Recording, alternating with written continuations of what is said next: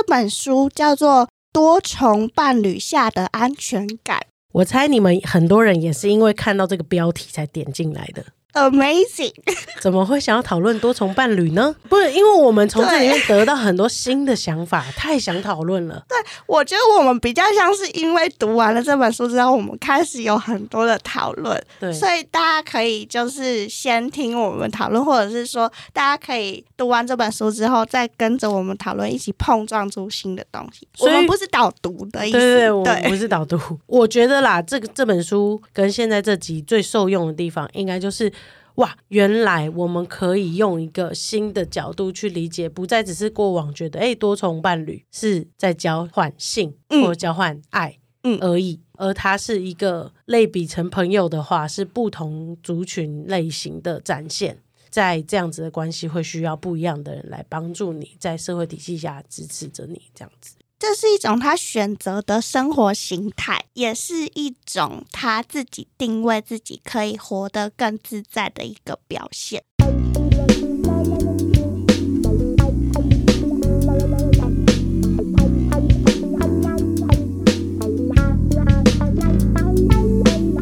都重录就不知道从哪里开始。没有，我最近真的是破病哎，好好笑，超级好笑的。反正就是轮流生病，然后我声音仍然处在一个非常性感的状态。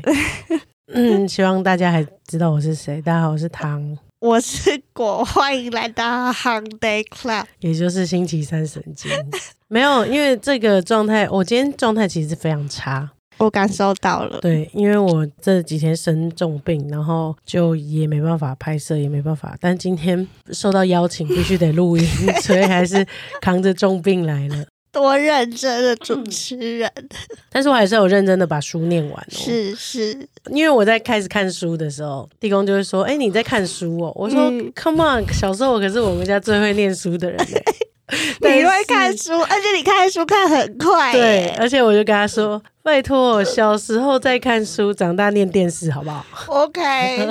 这次我们收到一个很特别的邀请，然后我跟果果也想了一阵子，嗯，然后最后决定接下来讨论一下这件事情。对，那果果跟大家介绍一下，我们这次收到谁的邀请？就其实一开始的时候呢，我们收到了一个出版社叫做麦田出版的邀请，那他们出了一本新书。我本来想象这个书。是大概是聊一些心理学相关的，对，就是想说，呃，应该就是讨论一些我们平常在讨论的东西，对，或者是女童出柜啊，或者是说，哦，你怎么样在性别混乱的意识底下的书啊，或者是说，哦，很可爱的恋爱问题，对，然后来解答。结果没想到，我们收到了一本新书，是我们可能没有接触过的领域，完全没有，对，完全没有接触过领域。但说实在，也跟我们有一点点那么一点点相关，对。对，那这本书叫做《多重伴侣下的安全感》。我猜你们很多人也是因为看到这个标题才点进来的。Amazing！怎么会想要讨论多重伴侣呢？最近多重伴侣的话题还蛮夯的，还蛮夯的，大家开始有意识的去讨论这样子的心态。对，不同的生活形态，不同的在感情上的形态，这样子。对。然后我跟果果想了蛮久的，想说，哎，我们应该要从什么角度来聊这件事情，跟理解这本书，还有什么方向去做切入。所以最后我们决定接下这个很特别的。很特别的邀请，希望有人可以回答我们，到底是在什么样的状态下想到哦，星期三神经可以聊。我也蛮好奇，为什么会找上我们？我我现在唯一能够想象的，大概就是因为他在讨论的事情是安全感这件事啊。然后在前面的篇章里面，确实有比较认真的在聊依附关系嗯的内容。嗯，因为要充分了解依附关系或依恋效应，你才有办法在知情同意的情况之下进行。多重伴侣哦，了解。我有另外一个想法，或许我们散发出一种气场，是我们很会经营关系哦，有吗？有吗？我们有散发这个气场吗？就是我们很懂关系之间的那种尊重啊、核对啊，然后同理呀之类的感觉哦，可能我们比较能同理不同类型的族群，这样对对对。好，那如果可以这样的情况之下的话，我们就来跟大家分享我们阅读这本书之后的感觉，因为这本书其实它。讲的内容还蛮重的。对。我指的重是指说很多，很多专业知识跟研究，但是但是我相信你是在多重伴侣的这个情境之下，你有困扰，你看这本书绝对是满满干货。真的，而且不只是多重伴侣下看这本书，我觉得都是非常有收获的。没错，因为他是很认真的在解析关系这件事情，然后怎么在有信任感的情况之下去维系关系，跟找到你自己想要的方式。没错，对，哦，我觉得这个真的是可以一读再读，哎，而且是在不同时期、不同阶段读的东西，你聚焦的地方都不一样。确实，果果下的这个东西就是我们接下来要分享的，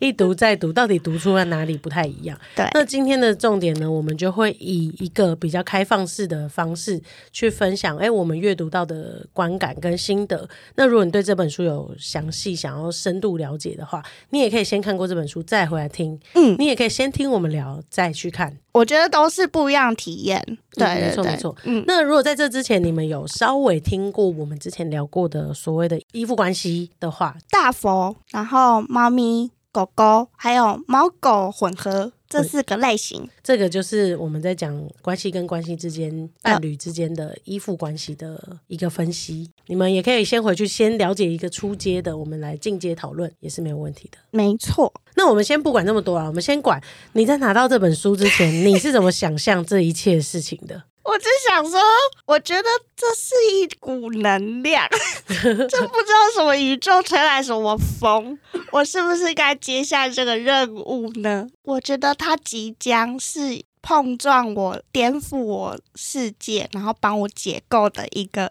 讯息。这样，你呢？我我自己的想象应该是这样讲好了。我其实很常看美剧，或者是还蛮常追那种影集里面。其实我对多重伴侣这件事情其实并不陌生。不陌生的原因是因为我觉得这世界上本来就有很多生活形态。嗯，对啊，那可能有些是在讲同性伴侣之间，他们欧美你知道比较开放一点点，所以他们就是会有一些哦，这是我 my partner，然后我也没有一定要跟谁在一起，懂或者是怎么样的。然后我自己观察下来，现在比较多人在，虽然我没有在滑听的，可是像一个新的观念，恋爱观念的崛起，就是大家都是交朋友，先慢慢看，知道自己想要的什么，再定下来。所以其实，在我内心，我对于多重伴侣的距离没有那么遥远。啊，可是我一直没有，因为毕竟我也没滑过听的，毕竟我也没有经过那个哦，来个认识一个朋友，又新认识一个朋友，呃我是最快走入单单偶制的方向的前进的。对，所以我，即便我对多重伴侣有很多，就是从那个影集上的了解啊，或者是社会观察家的了解，但我没有真的去思考过，为何我不这么选择？为什么不采行多重伴侣？对，为什么我不？所以我没有，我经过这一次阅读这本书，我其实深度的思考，然后我最后也有答案了，嗯，目前的答案，目前的。好好。然后，所以结论是可以再跟大家分享。哎、我觉得根据你刚才讲的那些东西，我的生活里面确实比较少接触，但是我好像有在听的上划过，就是他们有在邀请多重伴侣。比方说，他在自介上的时候，他自己已经写他已经有伴侣了。那他跟伴侣是以一个合意，然后他也彼此都知道的情况底下，上这个听得上来找第三个或者是更多的伴侣。之前呃，我是在某一个影集上面有看到，然后他们是一对夫妻。那个影集很有趣，叫做《随意芝加哥》。那叫《随意芝加哥》这影集里面，它很有趣的是，它是讲说哦，我在芝加哥里面发生了不同伴侣关系的一个小故事的集合。嗯，所以这一集它可能是在讲女童，嗯但下一集他可能是在讲一对夫妻的关系，在下一集可能是讲一对兄妹还是什么的，反正就是不同的关系。然后你在这一集你是主角，可是你在下一集你可能是一个超级边角的人物。因为你们都活在芝加哥里面，哦你可能只是一个排队买咖啡站在他后面的人，啊他可能不会解释那么多，嗯可能就会觉得，哎、哎、我是不是在上一节哪一节芝加哥有看过他？他们把这整个社会跟他们之间的关系图变成各个角色的故事，这样。对对对对对对对对。然后其中有一对夫妻，他有大概有两三季吧，我有点忘记了。然后他那对夫妻的发展发展的后面，因为他们一开始就是是夫妻，可是他们有问题，可是他们不知道怎么解决。然后最后他们找到一个解决方法，是他们知情同意的情况下，让他们两个彼此去外面寻找约会对象，反而让他们的关系里面产生火花。哦，那是第一次我看到的时候，我是，哇，这是什么观念？好特别，我没有那么浓烈的吸收过。你有那个梗图出现吗？就有一个猫咪，然后它那个上面有很多的宇宙这样飘。对，哦，新世界，原来哦，OK OK，欧美走那么前面，那我懂了。所以我那时候就哦，大概知道这个类型确实会去让我想，因为我本身就不是一个大众关系之下会喜欢或同意、认知、认同的关系，只是它渐渐的被大家看见这样子的族群，然后走向主流，对吧？对，就是这个族群逐渐的被看见了。LGBTQ plus 逐渐被看见。嗯，那现在确实有另外一个族群在做这样子的尝试。那我觉得我都是比较开放的态度去看。是是是，到后来我看到了公视有做一个专题啊，邓医师就是星期五晚上都会有的一个对谈哦。我看的不是对谈哦，不是哦，我看的这个公社节目，然后他是邀请史丹利跟 Gigi。嗯，这对夫妻不是说他们是哦，是他们用单偶制的角度去理解多重伴侣的人在想些什么事情。然后它是一个有点像记录跟访谈的节目这样子，所以在那里面我也认识了不同形态的形态的多重伴侣。对，有些人是他们是结婚，有些人他们是情侣这样子。所以那时候我就哦太好奇了，所以就看了一下，发现新世界。对，所以在读这本书之前，我是有一点点想象的。我刚刚讲的那个是公式主题之夜，是邓医师主持的。然后他当时也有访问过开放式关系里面的实践者，他的心路历程。那我先来介绍一下这本书的作者好了，他为什么要写这本书？对我看到这个时候，我觉得非常有趣。作者他叫做 Jessica Firm，然后他本身自己是一位心理治疗师，那他也是研究创伤人际关系领域的专家。这样，那他目前呢，就是在智商的过程当中呢，他融合了过往学的依附理论，从原先一对一的关系，一直慢慢的带着个案谈，开始接到多重伴侣的关系。我在看这个书的时候，其实他也有提到一些自己的案例，这样子。然后我才很意外的发现，哦，原来他自己也是从单偶制变成多重伴侣关系。但我认为，嗯，就是不管是怎么样，我都不觉得你看完这本书，你就会变成那个样那个样子。大家都应该要有媒体试读的能力，跟我一直在讲的，嗯，就是你们要会有判别。就像有些人会说，哦，你教小朋友学习理解什么是同性恋，你就会变成同性恋。No，No，No，不是，不是这种观念。就是在读这本书之前，应该要有观念。你在认识社会的方式，用更多元的角度理解不。同族群，你就更能够知道跟有选择权利的去理解你想要的是什么。没错，就代表你增加了你的资料库，对，然后你可以妥善的运用你的资料库，把你自己放在哪个定位上。没错，因为以前说不定没办法坐飞机，你没办法环游世界，所以你就没有办法看见世界是什么样子，所以你能够选择的看见的都是别人告诉你的、知道的。可是你现在可以上网到全世界，到不一样的地方看更多东西。那虽然选择变多了，那唯一要回到是你去想什么才是你要的，然后你可以做选择，这样子。对，所以这个。这个心理师还有作者，他去研究这件事情，其实是发现这个方法是可以帮助到他跟他的个案的。所以呢，他其实就带着他的个案去讨论关于他们在关系中的好与坏啊，或者是他们自己的开放跟限制这个部分。那透过帮助个案觉醒呢？然后他们就会发现说，哎，其实很多人在关系里，他们会有重复的模式发生，甚或是说，他们因为身处的文化条件的限制，所以限制了他们的框架或者是思想，然后也带个案去发掘他们自己依附的形态啊，包含他们在关系中的焦虑、不安全感，那怎么建立安全感，然后探讨他们过去的创伤等等。所以他是基于他自自己的实务工作，跟他走过这段历程，他希望写这本书。突破这个框架，然后让大家都可以从这样的历程中解放出来，找到一个真正对自己来说克制化，然后建立一个真正的健康的关系。我在阅读这一 part 的时候啊，我嗯心里一直在想，当然世界上的关系有分成非常多种，那嗯你可能很开心的安于现状，你也觉得你现在找到了你要的幸福或什么的，我觉得就不在这个讨论之下。我认为会有心理状态想要求求助于他人，跟你现在的关系永远找不到解答，然后你不知道是为什么的情况之下，才会遇到像刚刚果果所谓说他被这个框架框架住了。嗯，当然，也有些人是活在框架底下，他这辈子都不会知道。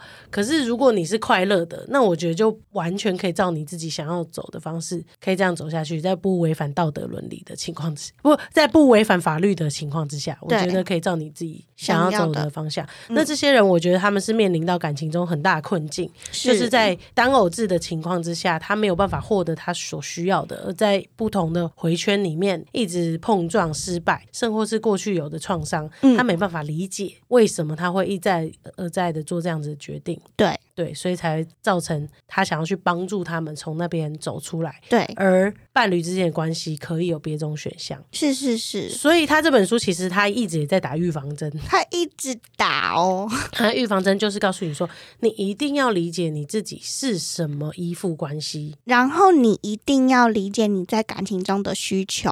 是什么，你才有办法比较健康的走入多重伴侣的关系。或者是比较健康的去建立你跟别人之间的关系，没错，没错，所以果果才会说非常受用。非常非常受用。不管是谁读，我觉得都可以从里面当中去练习，建立健康的安全感。因为这本书有一半以上，我觉得都在通整建立健康的安全感，所谓的依附关系跟创伤这件事。那依附关系我们简单讲一下好了，它好像就是分成四个象限嘛。依附关系呢，主要就是分成四大类型嘛，它可以分成两个部分，一个部分叫做安全依附，意思就是说，我这个人是非常安。全的，不会随着伴侣而波动。呃，我知道对方是爱我的，嗯，所以我很稳定，就就是是我们的大尊佛像。那再来呢？第二部分就是不安全依附，那它其中又包含了三种类型，一种呢叫做焦虑型依附，也就是我们说的狗狗。他可能会因为伴侣的变动，让自己也产生了焦虑，所以他可能会对关系很敏感呐、或者是他会很容易在关系当中一有疏离的感觉，他就会感觉到不舒服。那这个焦虑形态是在儿童的时期，他是用焦虑的形态呈现的，然后在成人的时候，他会转化。其实依附关系原本是在讨论是婴儿跟他的主要照顾者之间的关系，那他类推到长大之后，就可以延伸到他跟伴侣之间的关系，这样。好，在书里面他有稍微再提到一下，除了焦虑这件事情，在幼儿时期、婴儿时期会很焦虑，他长大其实是会扩大这个焦虑的。所以他在成人时期的时候，我觉得还蛮特别，是他也形容婴儿的焦虑阶段跟成人的焦虑阶段。婴儿反应的焦虑的方式，可能他就是哭，想要找妈妈，很慌张，他不知道该怎么办。那这时候他可能会需要有一个人来安抚他，然后来告诉他说：“你现在是不是很害怕？然后你不舒服？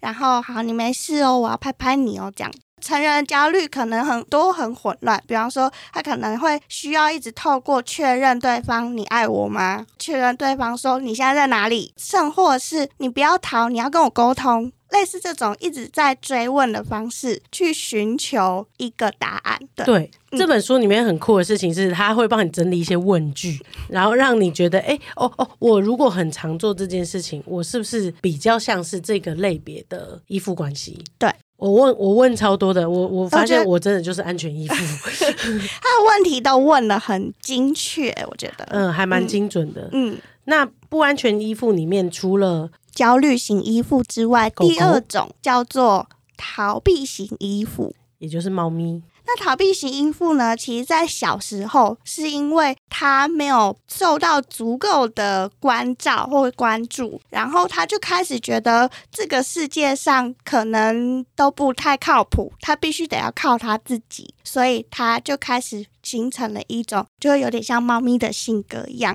他希望独立，然后他希望独处，不太想要跟别人靠太近。那这里面他有提到，我觉得变成成人的时候，它会变转化的形态会比较像是排斥型。对，那他逃避小时候可能没有办法强烈的有主见可以对外，那可能就是用逃走的方式。嗯那有些人可能到长大也会逃走啦，但他会多一种新的，就是排斥这个世界跟社会太靠近的方式。当爱情接近的时候，他先选择不要，不要靠近我，嗯嗯，类似像这种感觉。他要建立一道防线，保持安全的距离，然后让他们知道说这是我的私领域，你再进来的话，我可能会不知道该怎么办哦。对，所以成人阶段的时候，有点算是变成了排斥依附这样子。那再来呢，就是第三个类型叫混乱型依附。那混乱型依附的小时候跟妈妈之间的关系，小时候妈妈对他有非常无微不至的照顾，完全的呵护，然后让他感觉到爱。可是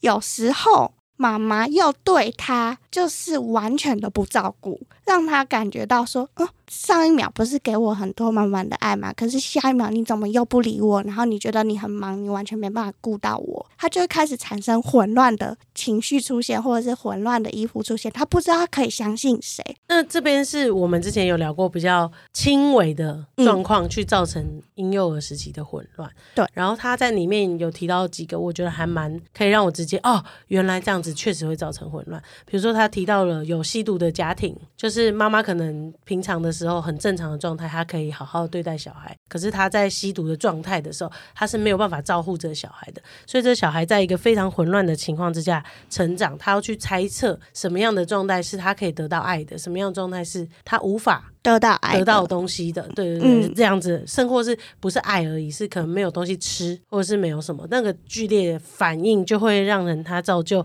他变成长大之后可能会形成混乱型衣服嗯，那混乱型依附成人阶段的话，就比较偏向恐惧跟逃避的结合，对不对？对对对，他把那个恐惧的状态，他害怕到底是要走哪一个方向，他才会猜得到你会给他东西，他反而去害怕这整件事情，因为他太渴望得到了，因为他曾经得到过，他跟猫不一样，猫曾经可能没有得到过，对对不对？那他曾曾经得到过，他才想要，可他去猜，他又要去承受另外一边的焦虑，会被暴打一顿的嗯的焦虑状态。它混乱也有分成，你表现出来是内在倾向还是外在倾向？混乱。就是外在倾向，你可能会有一些做出来的举动啊，会让人家觉得，哎，你时而好，时而不好。可是内在混乱是你内心中非常挣扎，所以你要了解你自己到底是哪一种跟伴侣之间的关系，你到底是猫还是狗，还是大佛，还是猫狗狗混合，嗯。然后对方嗯，是哪一种，你才能够深刻的再往下一步进行。原因是因为你会知道你的反应是什么，你渴望的是什么。我觉得这很重要诶，因为这就很像我们进入一场游戏的时候，我们要先知道自己角色的设定，以及你手上拿的是什么卡牌。还有我们的能力值到哪里。当然，你可以慢慢练等，嗯你也很难说你有一天会从猫练到狗，你有可能是从狗练到大佛，都有可能。但我想跟大家说的是，我觉得作者在这个书里面提到一个很重要的概念，无论是安全型、不安全型这两大依附的类型，他们其实都是渴望一段安全、稳定、尊重，然后滋养、有健康界限的关系，这是很重要的。所以在这个所有的讨论之下，这个东西是一个基础。好，希望你们有听过基础。那我们要来讲多重伴侣。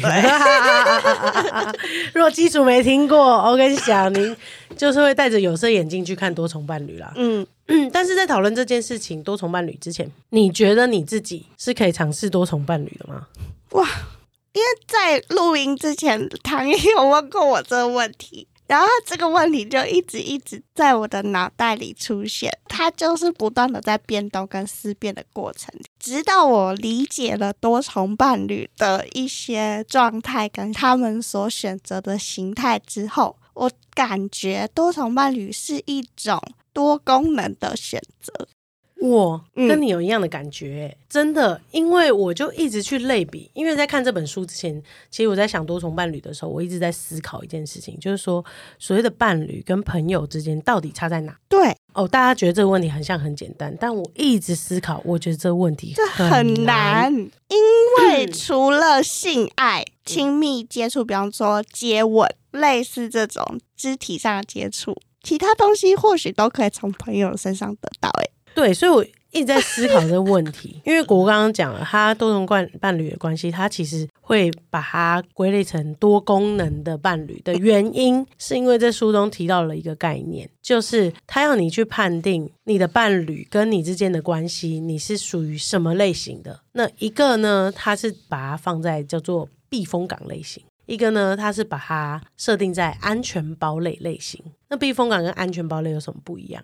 避风港类型比较像是说，我不管去到哪里，我回到一个地方，它就是我的靠港的感觉。我永远都有一个心灵上的寄托存在在那边。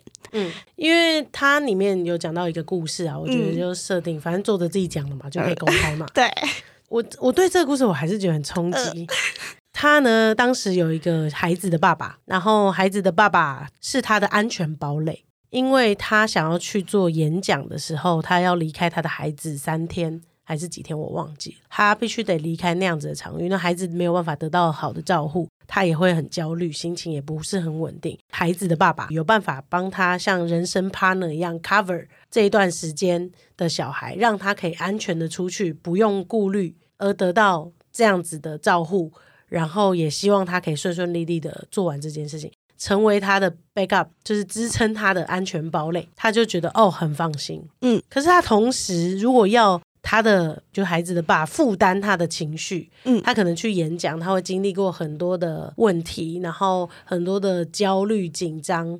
要去做到这件事情，他又要打电话回去给那个爸爸的话，那个爸爸可能就会爆炸了，就是他情绪爆炸，他的所有的负荷量已经超过了，所以他此时此刻打电话给另外一个他的伴侣，嗯，可以分担分享他的这个心事，而这个人就是他的避风港，就是无论他的情绪受到什么样波折或什么样的状态，他都可以去做这件事情。我理解，我真的理解。那我就一直在想，他跟朋友之间的差距嗯，是什么？然后他就说，不是所有人的关系里面都需要避风港跟安全堡垒，因为他曾经有一个个案告诉他，他觉得安全堡垒就是他自己。他可以做完全部他自己分内觉得可以负荷到的事情，但是他在感情之中需要很多避风港。我觉得他这是一个你去思考，你到底要的是什么什么的过程对嗯他可能在这件事情的情绪、跟心情、跟出口上面，他只能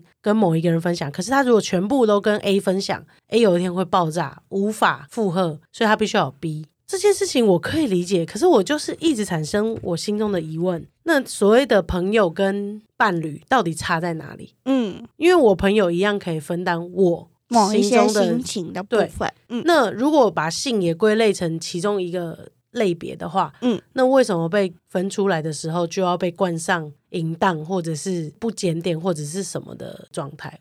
在你的理解里，什么是避风港，什么是安全堡垒啊？在我理解里，是你可以，我可以安全的直接去做我想做的事情，那个是安全堡垒。但是如果我的情绪需要有出口，那要去的就是避风港。一个是我的支架，一个是我对外的出口。所以意思就是说，我朋友也可以是我支架，他也可以帮我顾小孩啊。只是所以我一直在想，伴侣差在哪啊？嗯我觉得就两个答案啦。硬要我去深想的话，就是一个是我想跟他的依附程度已经超过心里的那那条界限了，就是我的紧密程度已经变成照护者与主要照护者的亲密程度了。可是这个问题也没办法解答我，因为我跟你，我觉得我们也有到照护者跟主要照护者的亲密程度。我觉得，那为什么我们两个就不是伴侣？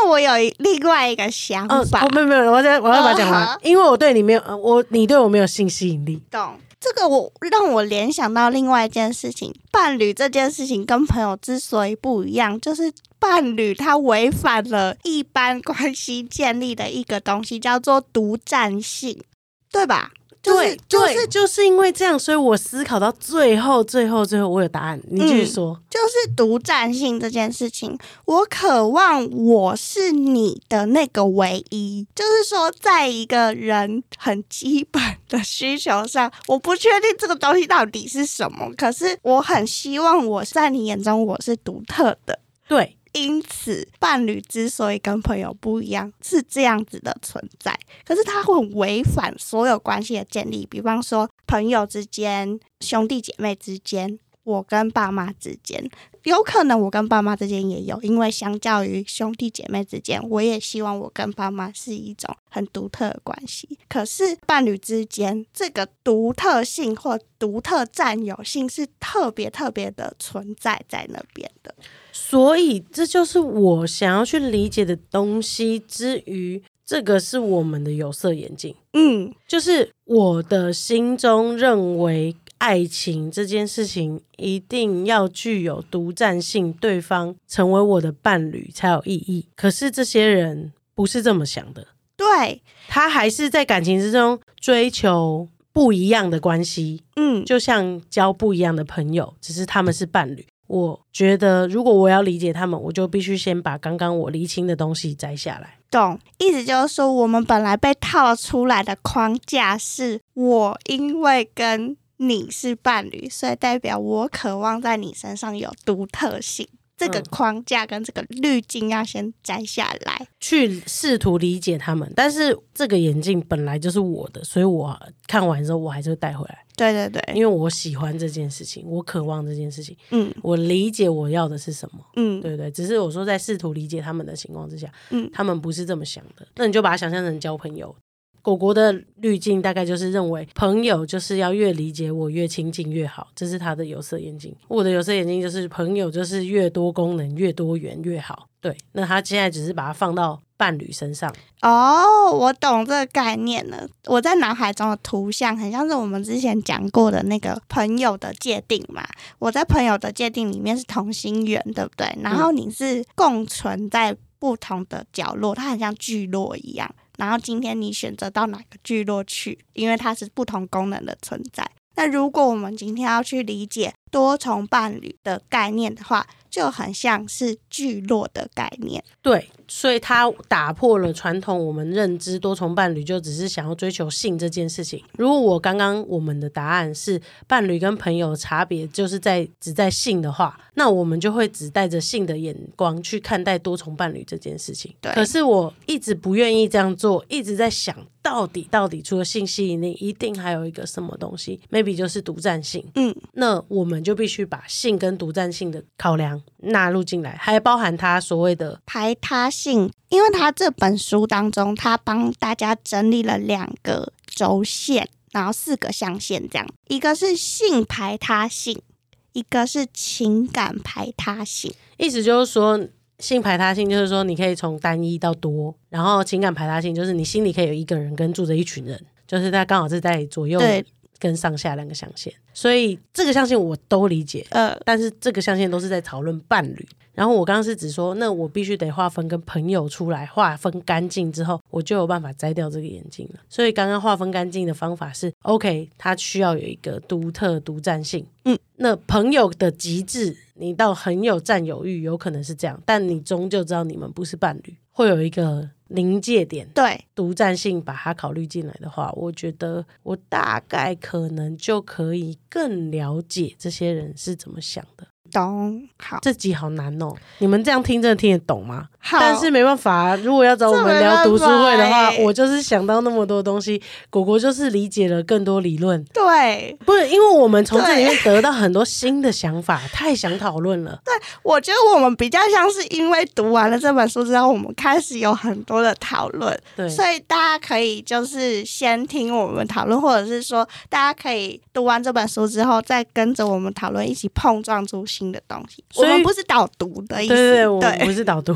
我觉得啦，这个这本书跟现在这集最受用的地方，应该就是哇，原来我们可以用一个新的角度去理解，不再只是过往觉得哎，多重伴侣是在交换性嗯或交换爱嗯而已。而它是一个类比成朋友的话，是不同族群类型的展现。在这样子的关系会需要不一样的人来帮助你，在社会体系下支持着你，这样子。这是一种他选择的生活形态，也是一种他自己定位自己可以活得更自在的一个表现。因为果果讲的很好，就是他选择的生活形态跟自在表现嘛。因为在讨论这个之前，其实我觉得我们没有理解单一伴侣制是怎么来的，我没办法讨论，没办法讨论。我很讨哦，这是做比我。拍影片还累，超累的啊！接书我真的是，因为我一定要去理解 为什么单一伴侣制的形成跟状态，我才有办法去聊说，哦，它是一个演化的过程，呃到今天这个样子。对，我觉得也是很有趣的。那我看的去了解单一伴侣制，它其实其实，在七零年代，它很有趣的事情，我自己觉得很有趣。以前都没有这些规定，你看那些古今中外。的那些君王或者是什么，他其实条件就是他要去播种，就是生物本能嘛，他要繁衍后代，对他要繁衍后代。对，但是以前在狩猎情况之下的时候，其实大家是群居的，所以大家一起生活，一起养。所有你去问现在还在一夫一夫多妻或者是一妻多夫的。那种族群的社会底下，他们其实还是有非常多这样子的想法，但是他们是在狩猎环境的那时候演化出来，原因是他们是一起照顾这个群体，你的小孩就是我的小孩，就是我的后代，我们一起繁衍。所以那个访问很有趣的事情是他去访问那样子的族群，他说：“那你们要打开你的一个观念，就是我养的小孩都是我的小孩。”我觉得这很有趣，有趣的地方在于。他们秉持的一个概念是共好，对对，要共好才有办法做到这一件事情。对，那为什么到后来会演变成单偶制呢？原因是因为我我看的，我现在是看农业社会的进展。农业社会你必须有占地的划分，然后你会有权力的集中，会有不一样的那婚姻。这个制度的产生，对，会变成是联姻，嗯，让两个权利更加扩大，懂巩固嘛，巩固对不对？你的权利这样子，所以单偶制就会形成这样的关系。那如果他外遇的话，他可能在外面播了别的种，嗯，那他的纯种意识就被稀释了，然后而演化出，我没有说现今还是这么想象婚姻的，嗯，而是它是一个演化的过程。演化过程当中，它当偶制当然也代表了很多意义，就是承诺，你愿意承诺你的未来，跟承诺你这一辈子去做出一个比较重大的决定，跟你愿意达成这样子的目标，它是后来演化出来的。所以单偶制还是有它的优点，而我也是在这个优点之下去进行的。本来就有不同形态的社会模式可以参考，嗯，只要他不要过分是在知情不同意的情况之下。这也是这本书讲的秉持的最大原则，嗯，就是合意、知情、同意，这样就是双方都是愿意去共好，创造出不一样的生活形态，才做这件事情。那当偶制演变到后面，就会变成是，那我们就是一对一，然后我们就是承诺，只是最后演变的做法是会离婚，因为我。我刚刚就联想到啊，不知道在海奥华星球上面的人，他们是不是都秉持着多重伴侣下进行互相共好的存在？只是在海奥华星球，我不确定他们的象限是不是有性跟情感，情感对对，很特别。嗯哦，会讲到单一伴侣制的原因，就是因为要打破的是框架啦。刚刚那一串想讲的东西，其实就只是当时单一伴侣这件事情在大家心中也是嗡的想法，然后到现在多重伴侣，可大家有嗡的想法。每当有一个新东西出现的时候，大家都会先嗡的。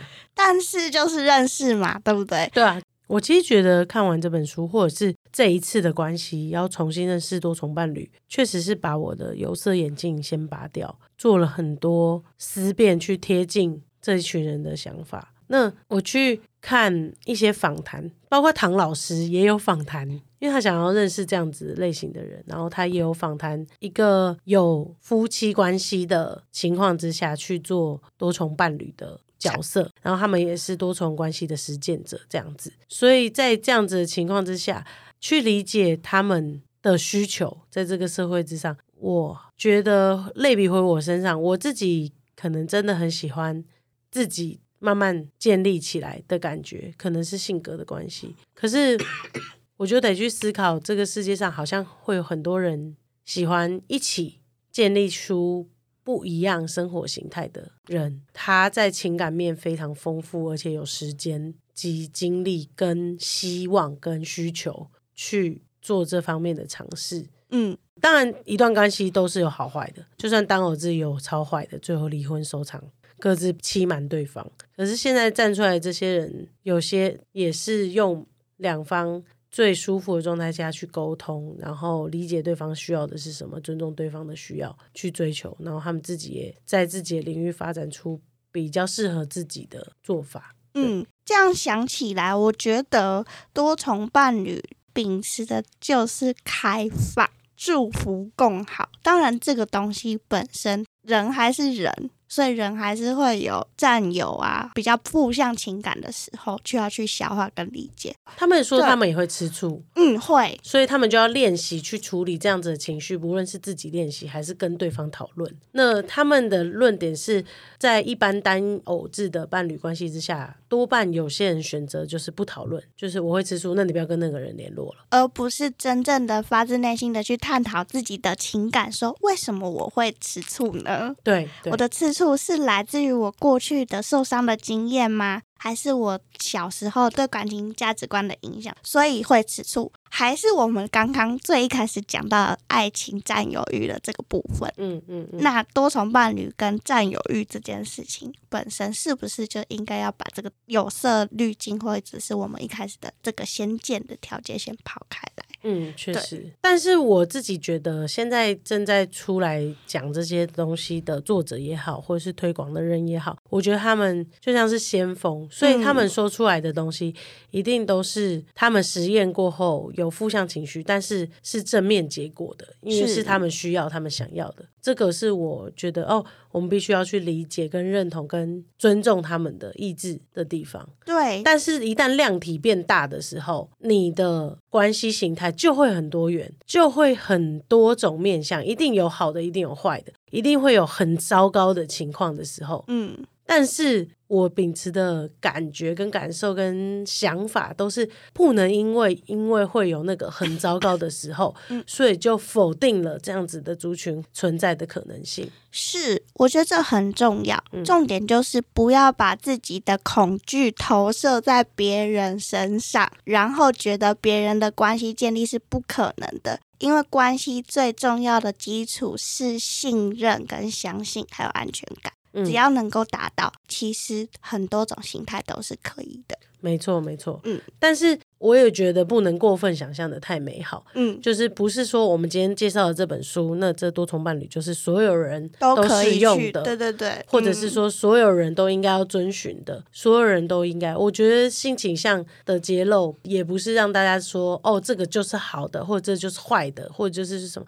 它是多一个选项，让你可以更开放的去了解你自己需要的是什么。就是像我们一开始讲的一样，增加资料库。没错，所以作者最后收的，我觉得收的很好。他在写这本书的时候，他其实希望大家去理解你自己的安全感跟你的依附形态是什么，嗯然后你了解你真正的需求，才能帮助你，无论在怎么样子的多重单一。任何关系下嗯都可以建立自己的安全感。好，最后我们就回到我们自己身上好了。呃，就是大家说要回到自己身上嘛。OK，那你觉得你最后有可能成为多重伴侣的实践者吗？或者是你对于多重伴侣有什么新的想法？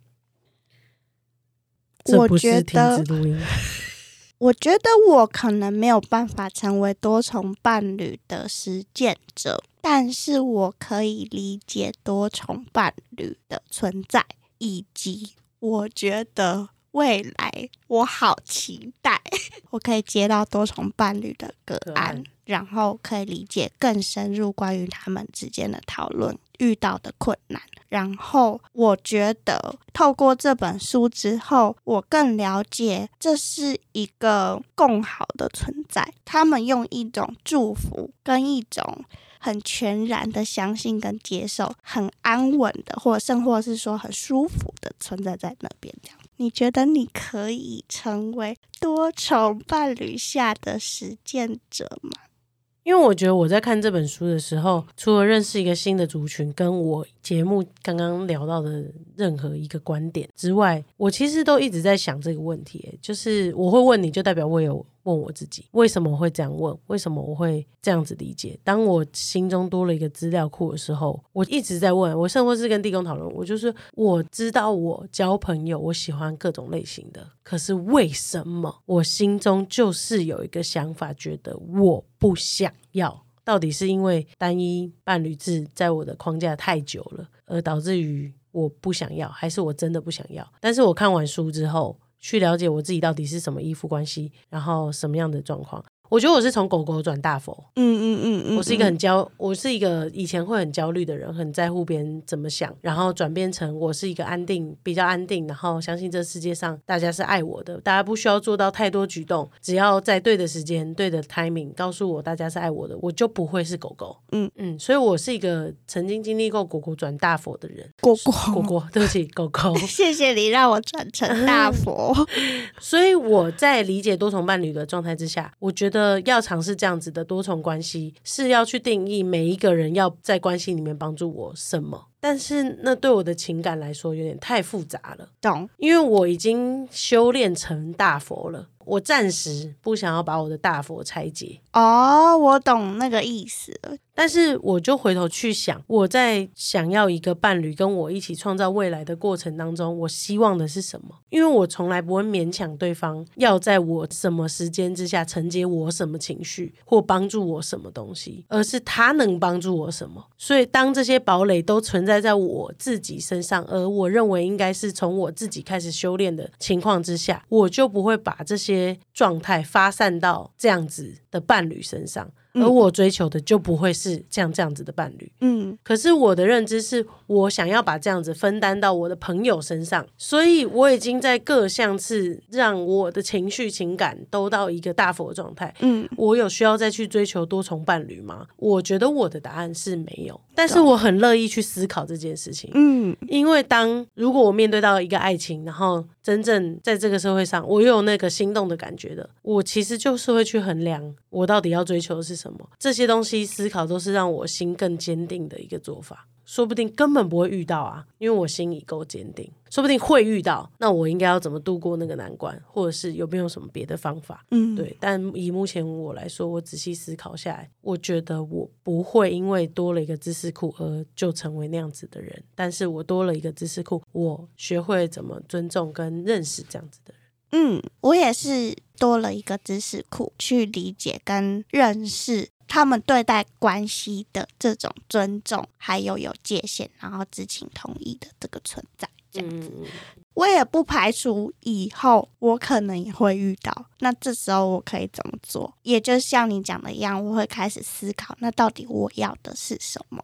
可以从哪里寻求满足我的需求？是要选择多重伴侣吗？还是可以从其他地方得到那你知道这些全部的条件都基于什么吗？自己的安全感？哦，我以为是先要有一个伴侣，诶，那我们就下次见啊，拜拜。